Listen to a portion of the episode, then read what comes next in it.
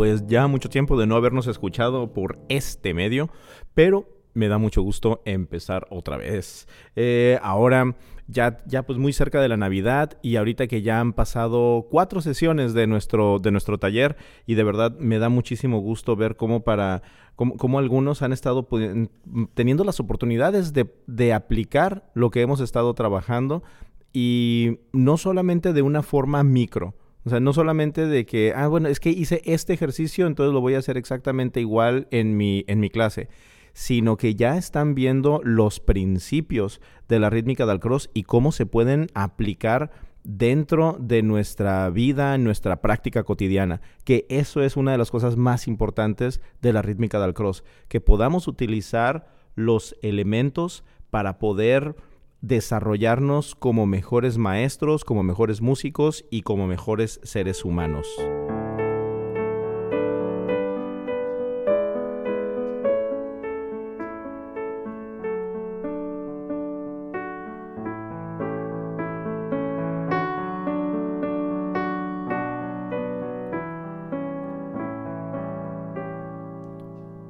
La clase de hoy en, el podcast va a ser solamente un, eh, un entrenamiento. Es entrenamiento para, para, pulsación, para marcar el compás. Así que vamos a trabajar en eso, en marcar el compás.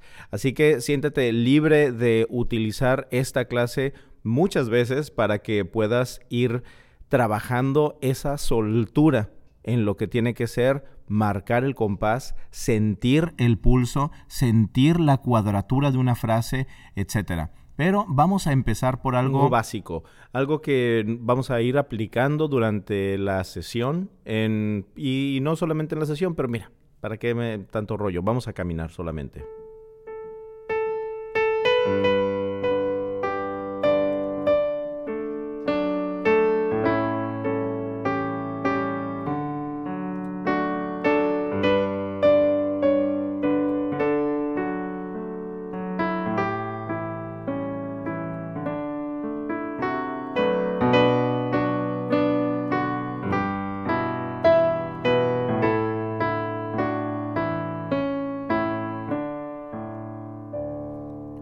Recuerda siempre no aventar los, los, hombros hacia el frente, al contrario, avienta los hombros hacia atrás, que exista esa apertura en el, en, en el, pecho y que siempre esa dirección la vaya llevando precisamente tu pecho, que vayas así sintiendo como si es una luz que va delante de ti.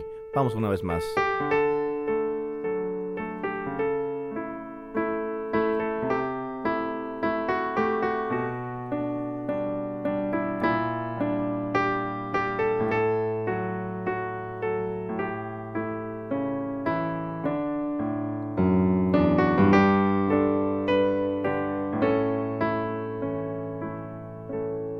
Bien, ahora vamos a identificar el compás en el que estoy caminando.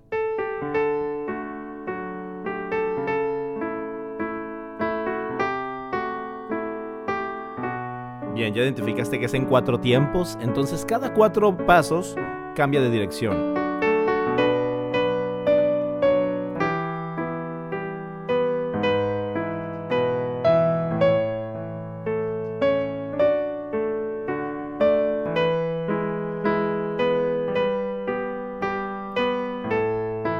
Ahora, con ese cambio de dirección, también da una pequeña palmada muy dalcrosiana, ya sabes, suave y que se haga amplia después.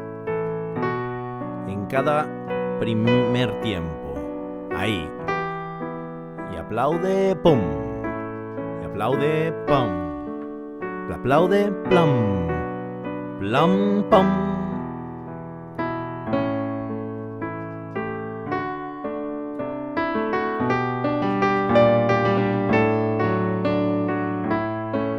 Más rápido, vamos.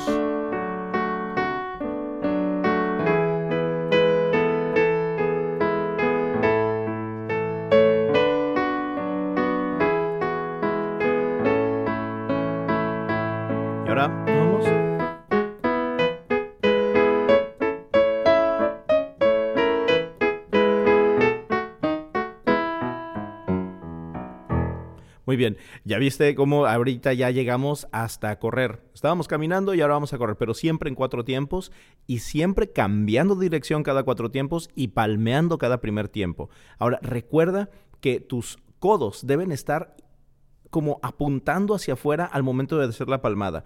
Intenta esto.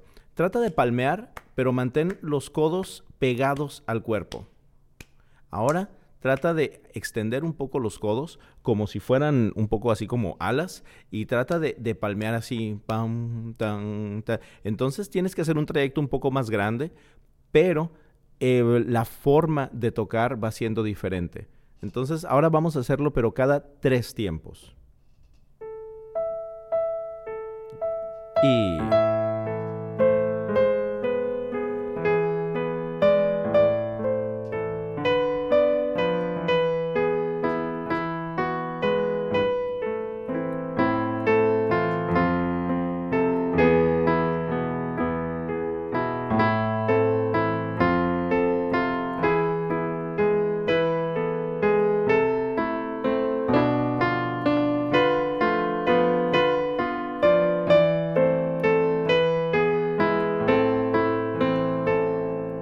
Ahora ya esos tres tiempos, igual, mismo asunto, solamente que la, la, burbuja que se hace, digamos, cuando haces esa palmada, un, dos, tres, un, dos, pues es más pequeña, ¿no?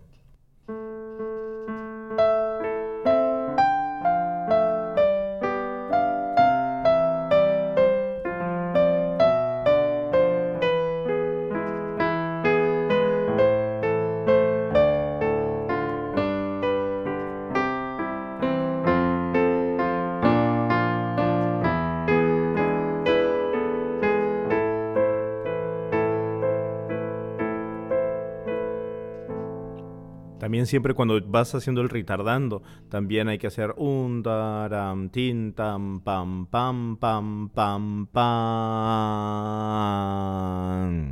El retardando siempre tiene que ser extendido hasta la última nota. Por ejemplo, no significa, eh, a ver cómo explico esto. La última nota, que es larga, tiene que llevar un retardando también dentro de su pulsación. O sea, no es por ejemplo, un, dos, tres, un, dos, tres, pum. Sino que es un, dos, tres, un, dos, tres, un, dos, tres, y ahí termina. Y esa es la mejor manera de medir un calderón porque así no solamente estás contando tiempo, sino que de verdad estás llevando el tempo de manera orgánica hasta completar el retardando. Bien, ahora vamos a hacerlo en dos tiempos. Un, dos, un, dos. Aquí puedes, por ejemplo, perdón, ahorita cuando haces dos tiempos, puedes no cambiar de dirección cada dos tiempos, porque entonces te estás dando casi vueltas en círculo.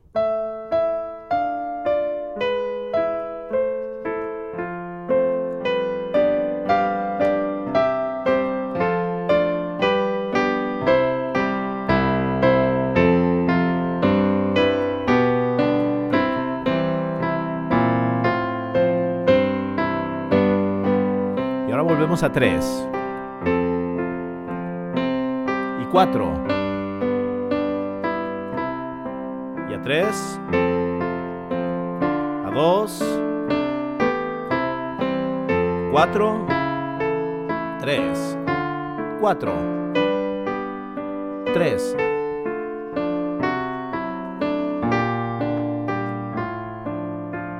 2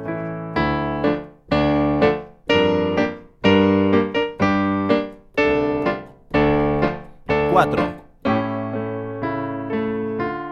3. 4.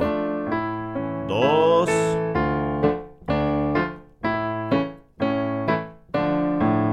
Ok, bien, ahora vamos a esto lo vamos a llevar solamente a marcar el compás. ¿Cómo se marca el compás? A dos brazos. Siempre ahorita a dos brazos para que el cuerpo se entere bien. Vamos a empezar con dos tiempos. Y acuérdate, dos tiempos es abajo y arriba, abajo y arriba.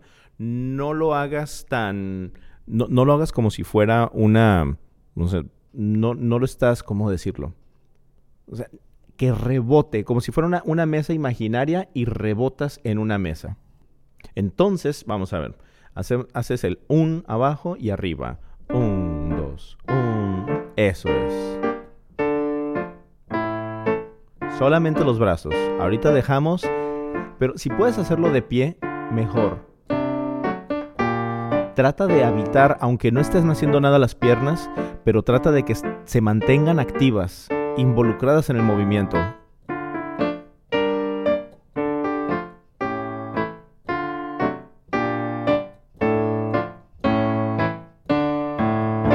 Eso es. Ahora vamos a hacerlo en tres tiempos. Tres tiempos es un compás pequeño. Entonces, el compás pequeño lo marcamos siempre a la mesa, vaya, digamos, imagínate que la mesa no es una mesa, es como un banquito nomás. Y cae, eso tiene que caer frente a un poquito arriba de tu ombligo, ahí enfrente, ahí donde está tu estómago, ahí, ¡pum! Ahí es donde tiene que caer el tiempo 1 y después se abre para el tiempo 2 que nos da esa apertura. 1, 2 y arriba preparamos. 1, 2, 3, 1, 2, 3, 1, 2, arriba, abajo, 2, 3, abajo, abajo, afuera, arriba, abajo, afuera, arriba, abajo, afuera, arriba, abajo, afuera, arriba.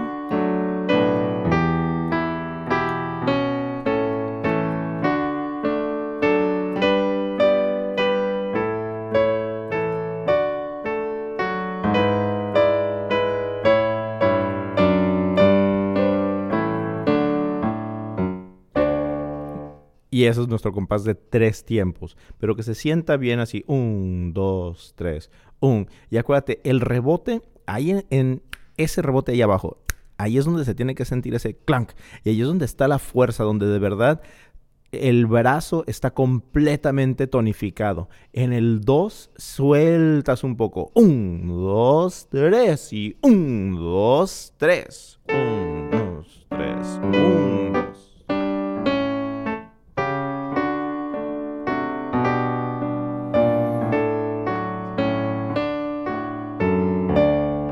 Y ahora vamos a hacerlo de cuatro tiempos. Este es un compás grande. Entonces, en vez de que caigan al centro frente a ti los dos brazos, van a caer a la altura de tus hombros. O sea, pues sí, a la altura de los hombros.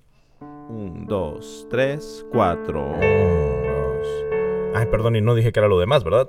Empezamos haciendo abajo, o sea, en, frente a, como, como dije, eh, a la altura de los hombros frente a ti. Después traes los brazos hacia ti, abres y arriba. Si te fijas, siempre estamos agregando, o sea, arriba es siempre el último tiempo del compás y el abajo siempre es el primero.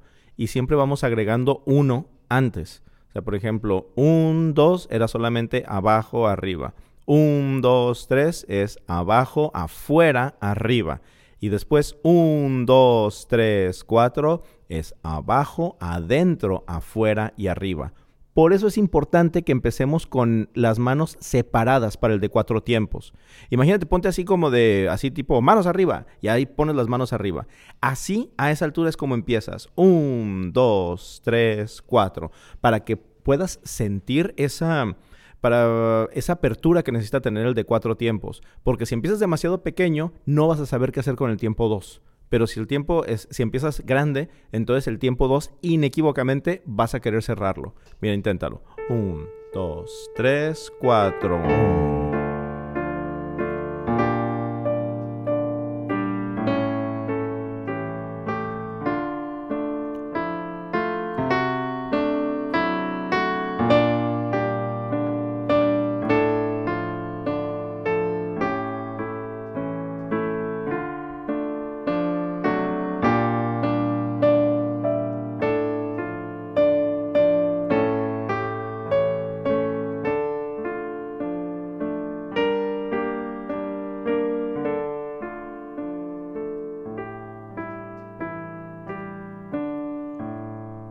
Algo muy importante al momento de estar marcando el compás es la soltura que debes de tener.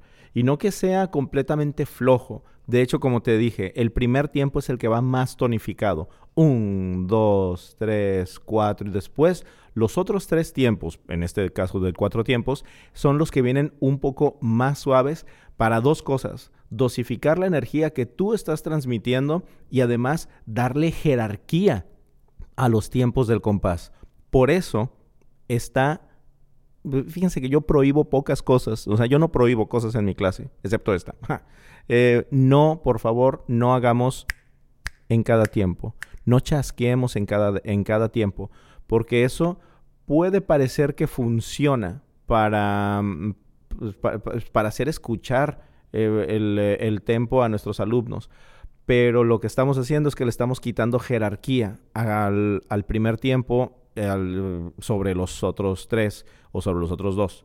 Entonces, si ellos pueden acostumbrarse, nuestros, estoy hablando ahorita de cómo nos ven nuestros alumnos, cómo acostumbrarse a que ellos vean cómo estoy expresando el compás a través del movimiento, entonces eso va a funcionar mejor a que se acostumbren a tener esa muleta de estar con el tac, tac, tac, tac, tac. Por eso es importante siempre que lo hagas sin chasquear y que no hagas ruido al hacer el compás. Eso se hace, no, se hace ningún ruido porque la música es la que lleva cualquier sonido. Los únicos que hacían eso de, de, hacer un sonido para marcar el compás era en la época de era en la época de Luli y ya sabemos cómo terminó Luli por andar marcando el compás con un bastón. Así que no seas como Luli. Podemos ser como Luli en muchas otras cosas bailarín, director de orquesta, compositor, gran artista, pero no andar haciendo cosas demasiado extravagantes que uno termina perdiendo no solamente el pie, sino también la vida. Así que bueno, entonces ya tenemos esos tres compases básicos. Dos, tres y cuatro tiempos. Después vienen todos los compases a tiempos desiguales, pero eso los vamos a ver en otra, en, en otra cápsula. Lo que sí vamos a hacer hoy es el compás de cinco tiempos. ¿Y ese cómo se marca? Vamos a ver. En Dalcross, como tenemos ese gran componente kinestésico, entonces empezamos con el tiempo 1 siempre abajo. Y en vez de cerrar esta vez, o sea, ya ves que para el cuatro tiempos es abajo, adentro, afuera y arriba. En este caso va a ser abajo, al frente, al centro, a los lados, afuera y arriba. Abajo al frente, cierro, abro arriba. Abajo al frente, cierro, abro arriba. Imagínate que tienes una mesa en donde estás repartiendo eh, un, un pastel, pero siempre vas a tomar algo para ti primero, ¿no? Excepto esta vez porque tienes a alguien enfrente que es alguien que quieres mucho, entonces partes el pastel, le das un pedazo a esa persona, después tomas para ti, le das a tus amigos y las migajas a los pájaros. Entonces siempre es ese parto, o sea, es, perdón, abajo al frente, cierro, abro arriba. Vamos a ver el compás de cinco tiempos. Tres, cuatro, cinco.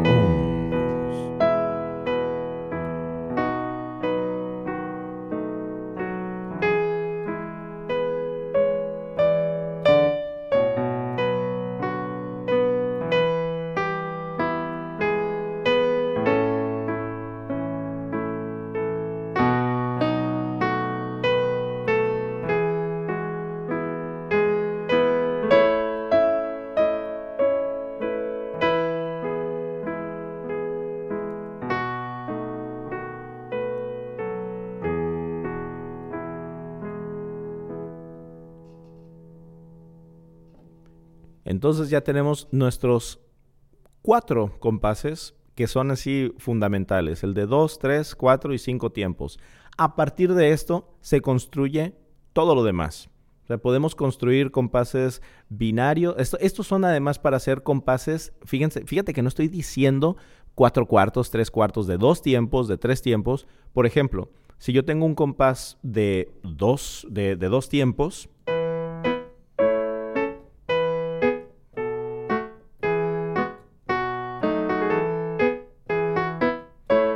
Este, por ejemplo, es binario. Entonces tengo o compás simple.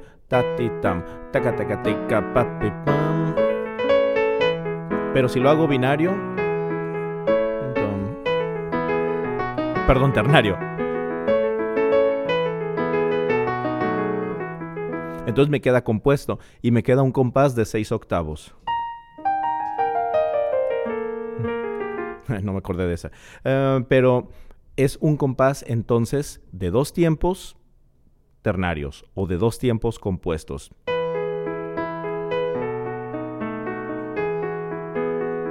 Y ahora lo mismo, pero en dos tiempos eh, simples.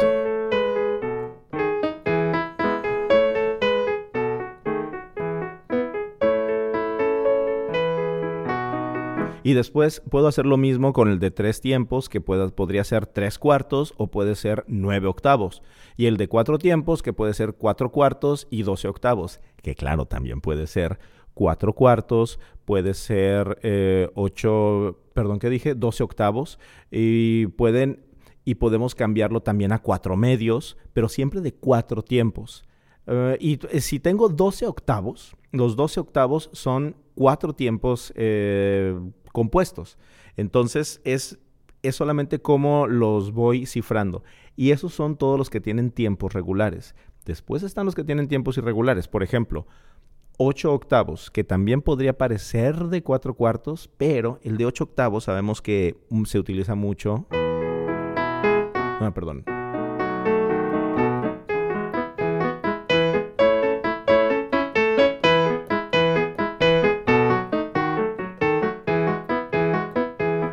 O el de 7 octavos.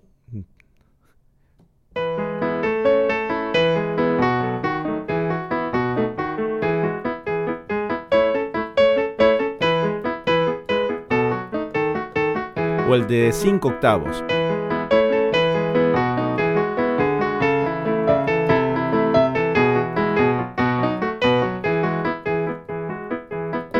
Entonces tengo esa, todas esas eh, variaciones que puedo hacer, pero a partir de que ya tengo una soltura con este, este, con, estos cuatro eh, fundamentales. Dos, tres, cuatro y cinco tiempos.